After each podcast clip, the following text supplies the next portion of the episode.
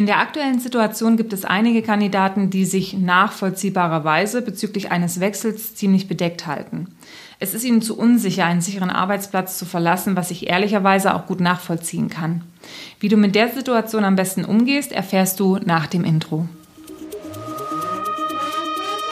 Herzlich willkommen zum Personalberater Coach Podcast. Blicke hinter die Kulissen erfolgreicher Personalberatungen mit der Brancheninsiderin Simone Straub. Hallöchen, heute gibt es mal wieder eine Einzelfolge. Wir sind ja jetzt schon six weeks into Corona und ähm, ich glaube, den habe ich geübt. six weeks into Corona. Und ich glaube, wir haben uns mittlerweile alle, der eine mehr, der andere weniger, auf diese neue Situation eingestellt. Als das ganze Thema ja anfing, so richtig hoch zu kochen, hatte ich euch nach Fragen gefragt, die ihr euch aktuell stellt. In den Folgewochen habe ich diese Fragen alle sukzessive abgearbeitet und auch in Interviews mit einfließen lassen. Eine letzte Frage, die noch offen ist, ist die Frage, wie ich mit Kandidaten umgehe, die in der aktuellen Situation nicht wechseln wollen, da es ihnen zu unsicher ist. Sie wollen ihre aktuelle Anstellung nicht verlassen, da sie befürchten, dass sie in der Probezeit aus dem anderen Unternehmen ausscheiden könnten. Im Zweifelsfall sind es ja dann normalerweise die, die als letztes gekommen sind, ähm, die dann eben auch als erstes gehen müssen. Ich kann diese Befürchtungen ehrlicherweise sehr gut nachvollziehen. Ich würde eine sichere Anstellung auch nicht in ein unsicheres neues Umfeld verlassen wollen. Hier stecken aber schon bereits zwei Hebel drin. Eine sichere Anstellung in ein unsicheres Umfeld verlassen. Wie auch in der Akquise von Kunden gilt es nun auch in der Akquise von Kandidaten mit Köpfchen heranzugehen. Bedeutet, im ersten Schritt sollte ich mir mal Gedanken machen, welche Kandidaten ihr aktuelles Umfeld vielleicht als unsicher empfinden könnten. Das setzt voraus, dass du dich informierst, wie es den Unternehmen in deiner Region geht. Lese also Zeitungen, höre Nachrichten, hör genau hin, wenn du mit deinen Kunden oder Kandidaten sprichst. Sagt dir ein Kunde, dass er aktuell nicht einstellt, sondern sein Personal eher abbauen möchte? Es handelt sich offensichtlich um eine Branche oder Dienstleistung, die betroffen ist. Sprich diese Kandidaten gezielt an. Diese werden definitiv offener für ein Gespräch sein als eine Branche oder als Kandidaten in Unternehmen, die noch fest im Sattel sitzen. Ja, also es ist der erste logische Schritt herzugehen und zu sagen, klar, wenn ich nicht will, dass ein Kandidat sein sicheres Umfeld verlässt, dann muss ich mich nach Kandidaten umschauen, die momentan ein unsicheres Umfeld haben. Der zweite Schritt schaut sich an, dass ich als Kandidat ja nicht in ein unsicheres Umfeld wechseln würde. Und hier kommen wir auch wieder zur Kundenakquise mit Köpfchen zurück. Suche dir Unternehmen, die auch in der aktuellen Situation gefragt sind und denen es möglichst nachweislich gut geht. Grundsätzlich werden wahrscheinlich sowieso aktuell eher die Kunden deine Dienstleistung beanspruchen, die die Finanzkraft haben, einzustellen und zusätzlich auch noch deine Provision zu zahlen. Das sind schon mal Indikatoren dafür, dass es dem Unternehmen nicht ganz so schlecht zu gehen scheint. Haben Sie noch dazu ein Dienstleistungs- oder Produktportfolio, an dem jetzt noch Bedarf besteht? Prima. Also das sind zwei wichtige Vorüberlegungen, die der Situation schon mal vorbeugen können. Du holst also Kandidaten im Idealfall aus einer unsicheren Anstellung in ein gesichertes Umfeld. Wie sieht es nun aber im direkten Gespräch mit dem Kandidaten aus? Ein erster Hinweis, und das ist ein ganz wichtiger Hinweis, viele Berater verpassen Gelegenheiten, weil sie keine saubere Gesprächsführung haben. Bei der Gesprächsführung spreche ich bewusst von Gesprächsführung und nicht von Argumentation. In diesem Fall handelt es sich ja bei Ich will nicht wechseln, das ist mir zu unsicher, um einen klassischen Einwand. Was du hier also brauchst, ist eine gute Einwandbehandlung. Bei einer Einwandbehandlung geht es eben mitnichten darum, jemanden zu etwas zu überreden, was er eigentlich nicht will. Es geht hier nur sekundär ums Argumentieren. Es geht in erster Linie erstmal darum, Bedenken zu identifizieren. Und wenn ich diese umfassend und vollständig verstehe, dann kann ich schauen, ob ich eine passende Lösung dafür habe und diese dann natürlich auch anbringen. Und genau hier liegt ein häufiger Optimierungsbedarf. Viele fragen vielleicht einmal nach dem Bedenken, also was ist ihr Bedenken, was genau lässt sie da so unsicher fühlen, bekommen dann was vom Gegenüber und gehen dann sofort ins Argumentieren. Verdeckt gibt es aber oft noch mehr Gründe, die abhalten. Nur die wurden nie aufgedeckt und können so auch nicht adressiert werden und verhindern am Ende, dass man dem Kandidaten alle Informationen gibt, die dieser zu einer Entscheidung braucht. So ein wesentliches Element, nicht nur für diesen Einwand, sondern auch für viele andere, die im Prozess auftreten und am Ende auch den Abschluss verhindern können. Also das ähm, zu hinterfragen und ähm, wirklich auch abzusichern, alle Bedenken eben ähm, aufgedeckt zu haben. Ja. Mehr zum Thema saubere Gesprächstechnik, Einwandbehandlung und so weiter gibt es übrigens auch in meinem Online-Training, welches bald launchen wird. Ich habe dort schon zwei Kurse, einmal das Thema wichtige Grundlagen in der Personalberatung und einmal das Thema Kundenakquise bereits fertiggestellt. Da gibt es Videos, Workbooks, Checklisten, Gesprächsleitfäden und ähm, Übungen und aktuell nehme ich auch noch die Audiobeispiele zu einigen Lektionen auf. Und Einwandbehandlung ist definitiv auch ein Teil der Lektionen, die Audiobeispiele bekommen. Das Thema Einwandbehandlung ist auch noch ein kleiner Spezialfall. Das habe ich nämlich einmal im Grundlagenkurs, wo wir das Thema Struktur, Technik und Beispiele besprechen und dann nochmal im Kurs Kundenakquise, wo ich ganz speziell auch auf das Thema Einwandbehandlung in der Kaltakquise eingehe, mit zahlreichen Formulierungsbeispielen und Sprachmustern, damit du entweder am Ende dein eigenes Wording erarbeiten kannst oder einfach, ja, irgendwas von mir übernimmst, wo du sagst, das liegt mir, das kann ich nutzen, also ganz wie du magst. Inhaltlich fehlen jetzt eigentlich nur noch ein paar wenige Audioaufnahmen und dann könnte es losgehen. Gerade hängt es noch so ein bisschen an der Technik, also an der Plattform, auf die ich dann diese ganzen Inhalte packe. Die äh, ja, braucht anscheinend noch ein bisschen länger, die Fertigstellung, als ich gedacht habe. Ich überlege aber aktuell, ob ich es ähm, übergangsweise auf eine andere Plattform packe. Also ja, wenn du willst, dass ich dich informiere, sobald es losgeht, lass es mich wissen.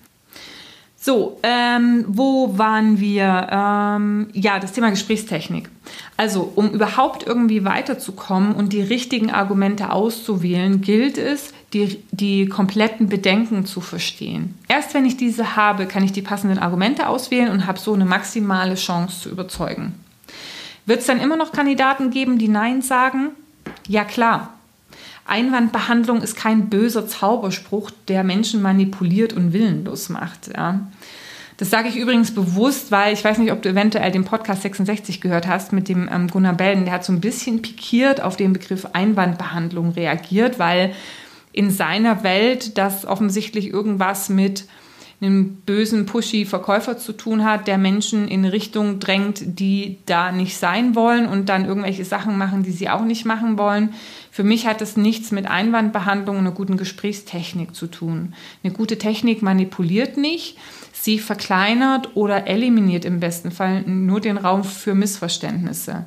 Missverständnisse, die in der Kommunikation mit unterschiedlichen Welten, in denen wir uns natürlich als Menschen bewegen, also jeder nimmt ja seine Welt anders wahr. Jeder hat andere Glaubenssätze und jeder nimmt die Dinge auch anders wahr. Und daraus können sich einfach manchmal Diskrepanzen ergeben, dass ich etwas anderes höre, verstehe, annehme, als was der andere sagt. Ja? Und die Brücke zwischen diesen beiden Verständnissen, also das, das, was ich meine, also Sender und Empfänger, ist die Gesprächstechnik. Und die Gesprächstechnik stellt am Ende sicher, dass der Empfänger versteht, was ich sage und andersrum, dass ich auch als Sender das sende, was ich eben senden möchte. Ja.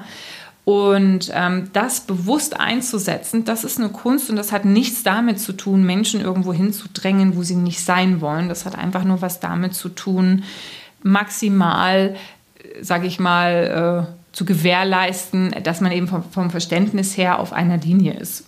So, habe ich das jetzt auch mal gesagt. Ähm, jetzt habe ich schon wieder irgendwie in eine Richtung gequatscht. Ähm, genau, mit den richtigen Argumenten. Also wir waren bei den Bedenken der Kandidaten, weshalb sie nicht wechseln wollen. Wenn ich die identifiziert habe, kann ich die richtigen Argumente auswählen. Und selbst wenn du jetzt nicht 100% überzeugen kannst, weil du dir nicht sicher bist oder dir Informationen dazu fehlen, dann hole einfach deinen Kunden mit ins Boot. Niemand kennt seine Abteilung, sein Unternehmen so gut wie der Geschäftsführer oder der Bereichsleiter selbst. Versuch einfach dann, den Kandidaten zumindest für ein erstes Telefonat mit dem Kunden zu gewinnen und briefe diesen dann für die Bedenken des Kandidaten. Dann kann sich der Kunde entsprechend darauf einstellen und ja, im besten Fall natürlich die Bedenken entsprechend auch entkräften. Als unterstützenden Gedankengang kannst du deinem Kandidaten auch den folgenden mitgeben. Wir sind ja nun mittlerweile sechs Wochen in dieser Situation. Sechs Wochen, in denen sich viele Unternehmen Gedanken darüber gemacht haben, wie sie das Geschäft weiterführen und vor allem, wie sie Liquidität sichern wollen. Auch jetzt ist noch nicht absehbar, wie lange diese Situation dauern wird.